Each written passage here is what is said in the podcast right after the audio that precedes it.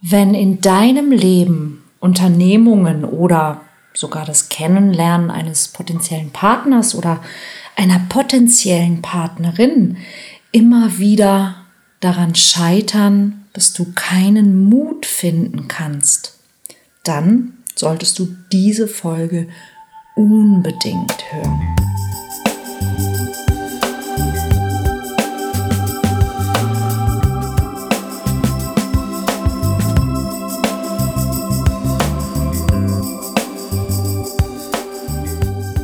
Kontaktvoll, der Podcast fürs Herz. Für Singles, die es nicht bleiben wollen und alle, die sich mehr Liebe, Mut und Freiheit in ihrem Leben wünschen. Von und mit Deutschlands Date-Doktor Nummer 1, Nina Deißler. Hallöchen und herzlich willkommen zu einer neuen Folge vom Kontaktvoll Podcast. Und diesmal geht es um das Thema Mut und um Menschen, denen genau dieser Mut fehlt. Und inspiriert zu dieser Folge hat mich die E-Mail eines jungen oder vielleicht auch gar nicht mehr so jungen Mannes, nennen wir ihn mal Markus, der mir diese Woche eine E-Mail geschrieben hat, just als ich kurz davor war, eine neue Podcast-Folge aufzunehmen und ich dachte, hey, eigentlich könnte ich das genau jetzt auch per Podcast beantworten, denn ich bin sicher, so wie Markus geht es ganz vielen Menschen und ich gebe euch einfach mal einen Ausschnitt aus der E-Mail, die er mir geschickt hat. Hallo liebe Nina, immer schon mal sehr guter Anfang. Ich erwarte auf meine E-Mail keine umfassende Rückmeldung oder dass du sie komplett liest, aber ich muss heute einfach ein paar Zeilen an dich schreiben. Nachdem mir vor einigen Tagen eine Einladung zu deinem Test digital ins Haus flatterte, schaue ich soeben dein Video zum Liebesschlüssel Kontaktfähigkeit.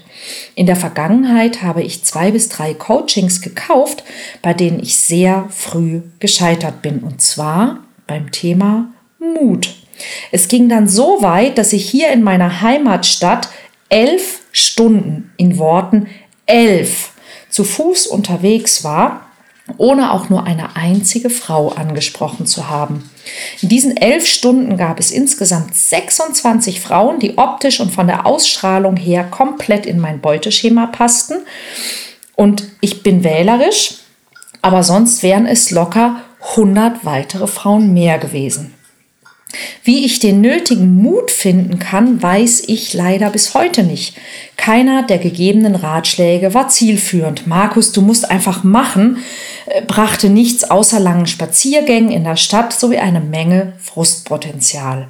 Tja, wenn man einem Alkoholiker sagt, er soll mit dem Saufen aufhören, ist das schließlich auch kein hilfreicher Rat, auch wenn ich fehlenden Mut nicht mit Sucht in einen Topf werfen möchte. Aber die Höhe der Hürde ist für mich sehr, sehr ähnlich. Und wenn ich dann doch mal mit einer Frau ins Gespräch und in Kontakt komme, die mir gut gefällt, lande ich immer wieder in der Einbahnstraße Friendzone. Ich ziehe mich dann irgendwann zurück, da mir solch ein Kontakt mehr seelische Schmerzen verursacht, wenn ich den aufrechterhalte, als wenn ich ihn abbreche. Soweit zur E-Mail von Markus. Und möglicherweise hast du das nicht ganz so schlimm, aber du kennst es vielleicht auch, dass dir eben genau in den Momenten, wo es am allernötigsten wäre, genau das fehlt, was du am allermeisten brauchst, nämlich Mut. Und für Menschen, die prinzipiell mit diesem Thema Mut sich schwer tun, ist es nahezu unmöglich, da rauszukommen. Und wie Markus so schön schreibt, ähm, gute Ratschläge helfen da äußerst wenig. Um dir zu erklären, wie du diesen Mut finden kannst, beziehungsweise woran du deinen Mut erkennen und wie du ihn entwickeln kannst, möchte ich dir von Inga erzählen. Inga ist eine Redakteurin, die sich vor einigen Jahren selbst als Versuchskaninchen für eine kleine TV-Reportage oder Dokumentationssendung eingesetzt hat. Ähm, und in dieser Sendung hat sie alle möglichen Dinge ausprobiert und getestet und in einer dieser Folgen eben unter anderem auch ja, ihren Traummann zu finden und ähm, zu schauen, was kann sie denn machen, um einen Mann kennenzulernen, der zu ihr passt. Und da führte sie der Weg mehr oder weniger natürlich auch zu mir. Inga und ich haben uns in einem Café verabredet, haben dort zusammengesessen und haben dann eben vor der Kamera darüber gesprochen, wo genau denn das Problem liegt. Und ihr Problem war ein ganz ähnliches, denn sie war mm, durchaus attraktiv, interessant, hatte einen tollen Job, war wirklich nicht auf den Mund und alles andere als auf den Kopf gefallen, aber in dem Moment, wo es um das Thema Männer ging, fehlte ihr der Mut. Gerade wenn ihr jemand gefiel, wenn sie Interesse zeigen sollte, ja, hat sie plötzlich ihre Zunge verschluckt. Also habe ich, um zu schauen, wie schlimm ist das denn und was passiert denn bei ihr, einen kleinen Test mit ihr gemacht. Ich drehte mich um, schaute durchs Café und deutete auf einen sehr nett aussehenden Mann, der in diesem Café an der Bar saß und einen Kaffee getrunken hat. Und ich sagte, okay, pass auf. Mein Kaffee ist gerade leer und da hinten an der Theke, wo man den Kaffee bestellt, sitzt ein netter Mann. Mach doch mal Folgendes. Geh doch mal an die Theke bestell uns doch einfach einen neuen Kaffee und in diesem Zuge sprich doch einfach diesen Mann an und finde ein bisschen was über den raus und plaudere einen Moment mit dem. Inga wurde abwechselnd käseweiß und knallrot. Du hast richtig gemerkt, wie plötzlich ihr Puls nach oben schnellte und sie wahrscheinlich kaum noch hörte, was ich sagte, weil das Blut bis in ihre Ohren rauschte und sie, also ihre ganze Souveränität, ihre ganze Entspanntheit war komplett dahin. Sie wollte sogar ähm, das für die Kamera abschalten, weil sie diesen kleinen Test oder dieses kleine Experiment abbrechen und boykottieren wollte oder zumindest einen Weg gesucht hat, sich, ohne dass die Kamera sie dabei ähm, filmt, irgendwie da rausredet. Es hatte alles keinen Sinn. Sie wollte dieses Experiment haben. Also bewegte sie sich Richtung Theke. Und ähm, sie stand dort und der Mann, der an der Theke saß, sah von seiner Zeitschrift auf, guckte sie für einen Moment an. Sie schwitzte. sie sagte, Hallo. Und er sagte, Hallo. Und er war soweit man sehen konnte, super freundlich. Nur leider hat es nichts genützt. Und ähm, irgendwie blieb also die Konversation bei einem Hallo oder nicht viel mehr davon stecken. Sie kam zurück und sie war knallrot und richtig, ähm, ja, so, so, also ich glaube, sie hatte sogar Schweiß auf der Stirn. Also sie war fix und fertig, sagte, oh Gott, das ist so peinlich, ist das schrecklich und so weiter und so weiter. Und sie war echt fix und fertig. Ich schaute sie an und sagte, was war daran jetzt so schlimm? Und sie, oh, ich weiß nicht, oh Gott, das war furchtbar und bla bla bla bla bla. So. Ich sagte, okay, pass auf, ich zeig dir was. Ich stand auf, ich ging zur Theke, der Mann schaute wieder auf, ich sagte Hi, er sagte Hi, ich sagte, was liest du? Er sagte, ach, nichts Besonderes. Wir redeten kurz, alles war gut. Ich war völlig entspannt, denn um ehrlich zu sein, Menschen anzusprechen, egal ob Männer, Frauen, es, es fällt mir nicht schwer. Ich ging aber noch einen Schritt weiter. Nach einem kurzen Geplänkel beugte ich mich nach vorne und küsste den Mann. Inga fielen fast die Augen raus. Dann nahm ich den Mann an der Hand und brachte ihn mit zum Tisch.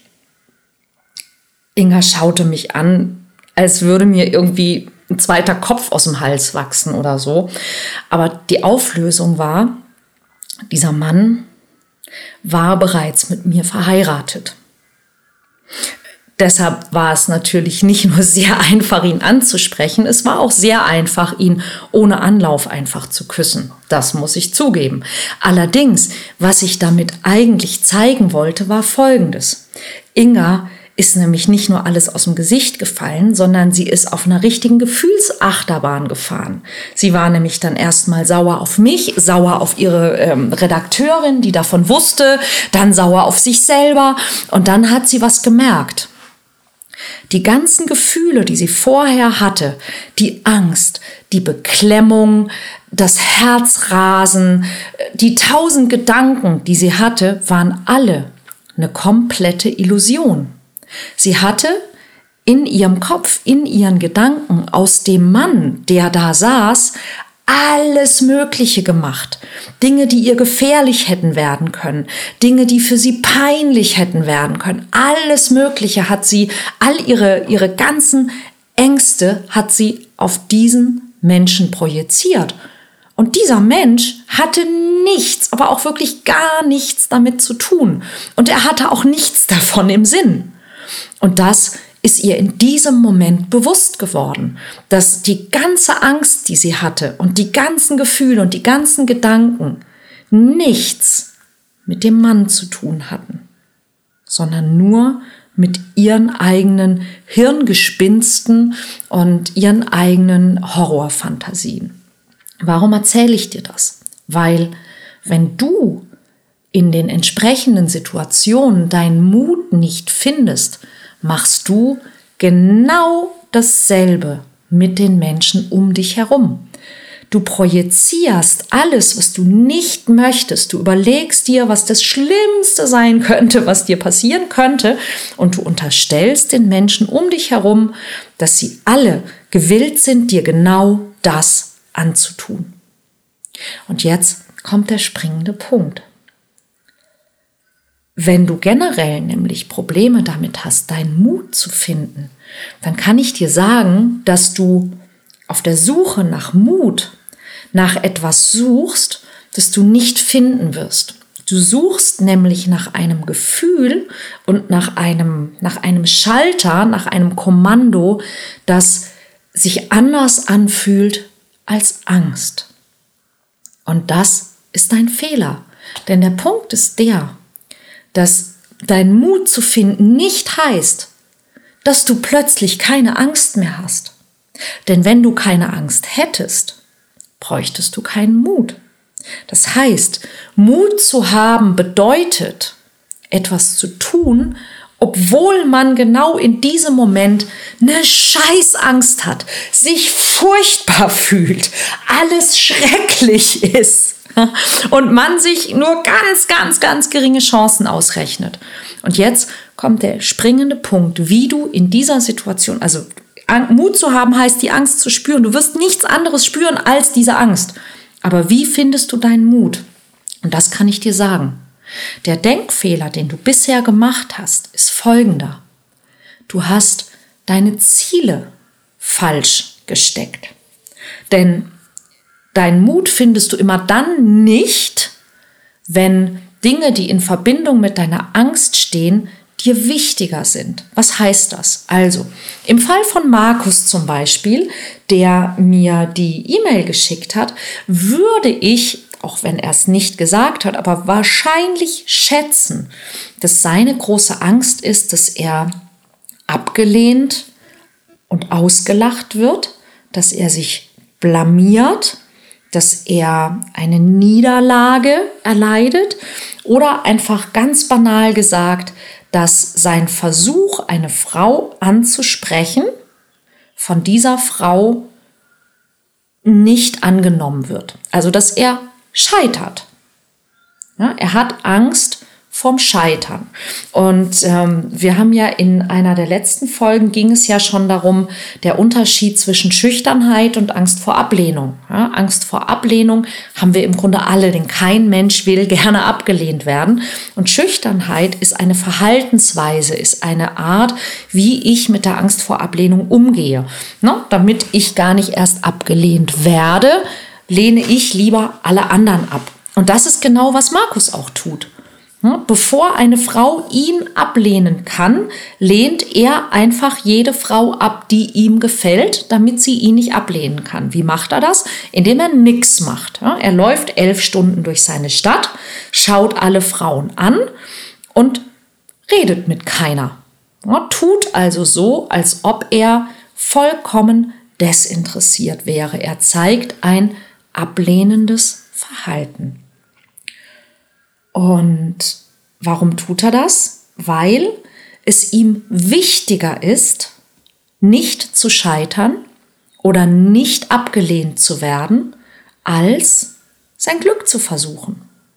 Denn die Statistik zeigt, dass bei Flirtversuchen ungefähr acht von zehn Flirtversuchen schiefgehen. Mit anderen Worten, in acht von zehn Fällen, in denen du dich traust, jemandem Kontakt zu dir anzubieten, wird dein Gegenüber auf dieses Angebot nicht eingehen.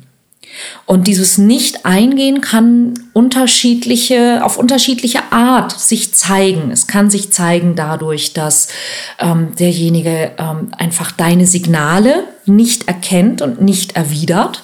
Es kann sich dadurch zeigen, dass derjenige sagt, ähm, sorry, aber danke, ähm, ich habe schon einen Partner oder eine Partnerin oder ich habe es gerade eilig oder ich möchte nicht oder ich habe keine Lust.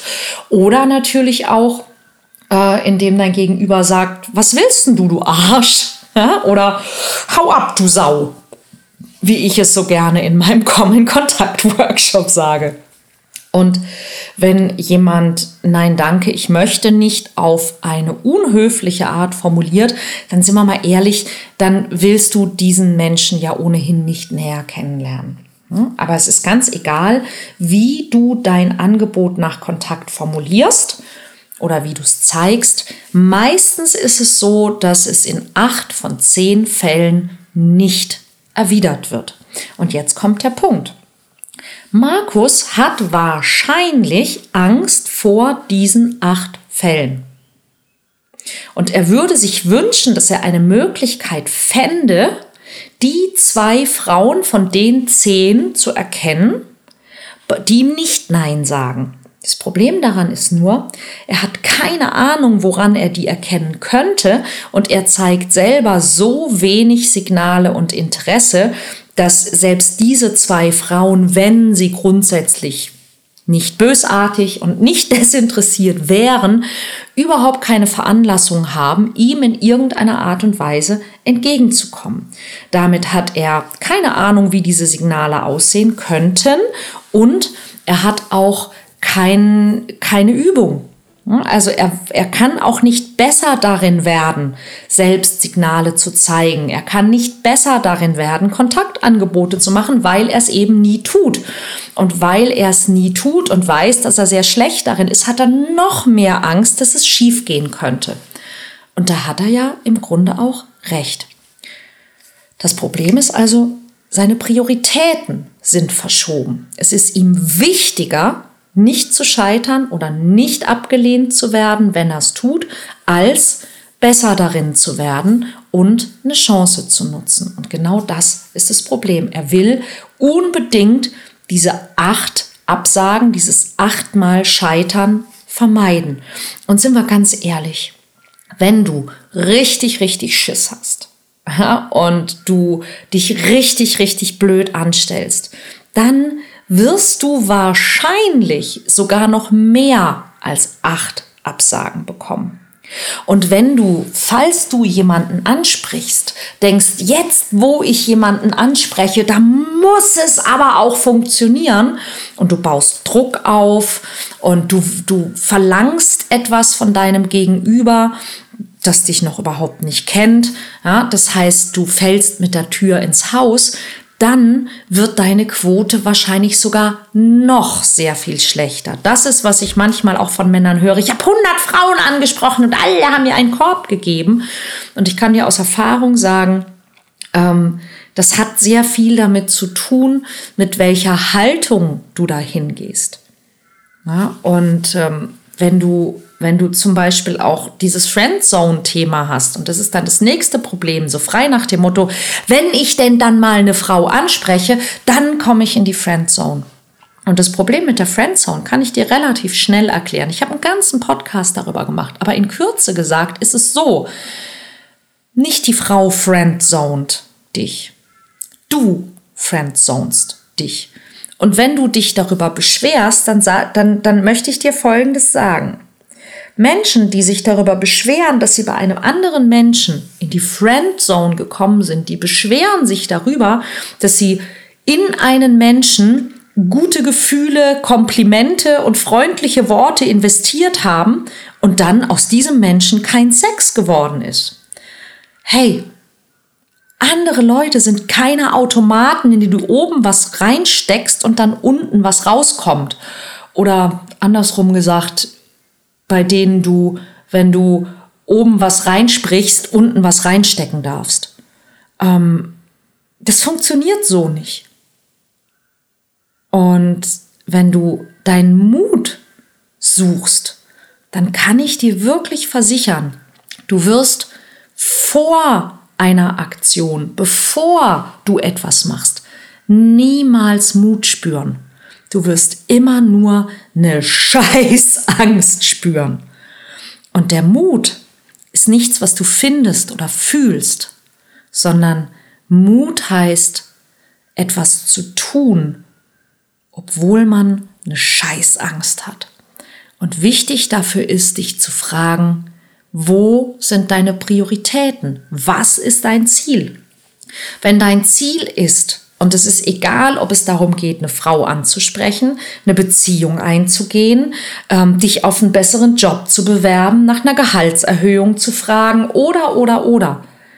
Ja, ganz, ganz wichtig ist, du musst dir überlegen, was ist dir wichtiger. Wenn es dir wichtiger ist, dass du nicht scheitern darfst, dann wirst du nie deinen Mut finden, weil Mut findest du immer dann, wenn du das Scheitern akzeptierst. Wenn du sagst, okay, ich habe frei nach Terry Pratchett, ja, die Chancen, dass es klappen könnte, sind eins zu einer Million. Mit anderen Worten, es könnte funktionieren.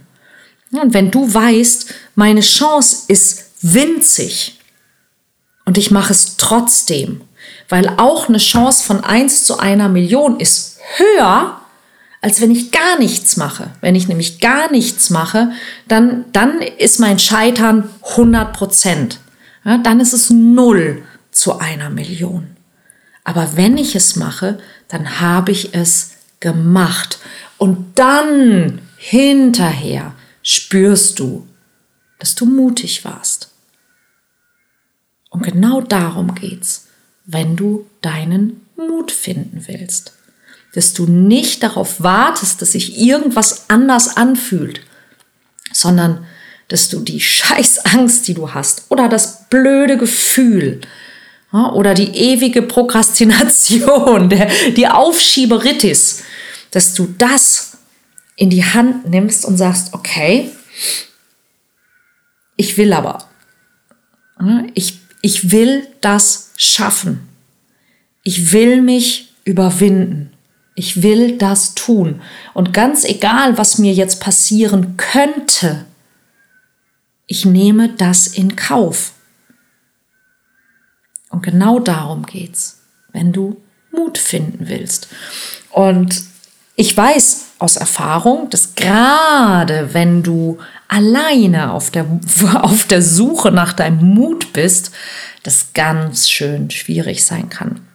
Und das genau ist der Grund, warum ich mich so darauf freue, wenn ich endlich wieder Gruppenworkshops geben kann. Denn wenn Markus mit einem anderen Teilnehmer meines Workshops durch seine Heimatstadt oder durch meine Heimatstadt gelaufen wäre, dann hätte der oder die, sehr, sehr gerne schicke ich auch gemischte Teams los im Komm Kontakt Workshop, ihn mit Sicherheit dazu gebracht, genau das auszuprobieren und eben nicht sich das Hirn zu zermatern, wie spreche ich jemanden an, sondern mit was ganz Albernem anzufangen. Zum Beispiel damit, jemandem zuzuwinken. Und dann zu merken, oh Gott, ist das peinlich. Und dann zu merken, ich sterbe nicht. Es ist gerade nichts Schlimmes passiert. Alles, was sich schlecht angefühlt hat, war nur in meinem eigenen Kopf. Es war nicht da draußen. Da draußen ist nichts Gefährliches. Nur meine eigenen Gedanken sind es. Ja, und dann kannst du dich einfach fragen, möchte ich diesen Gedanken glauben oder möchte ich was lernen? Und das ist die wichtige Entscheidung, wenn du deinen Mut finden willst. Und wenn du in den nächsten Wochen Zeit und Lust hast, schau auf meine Webseite, denn da gibt es die aktuellen Seminartermine und wir sind sehr guter Hoffnung, dass wir sie realisieren können. Oder melde dich jetzt an für werde echt, denn in Kürze mache ich die Türen wieder auf zu meinem Coaching-Programm. Unter www.werde-echt.de kannst du dich vormerken lassen.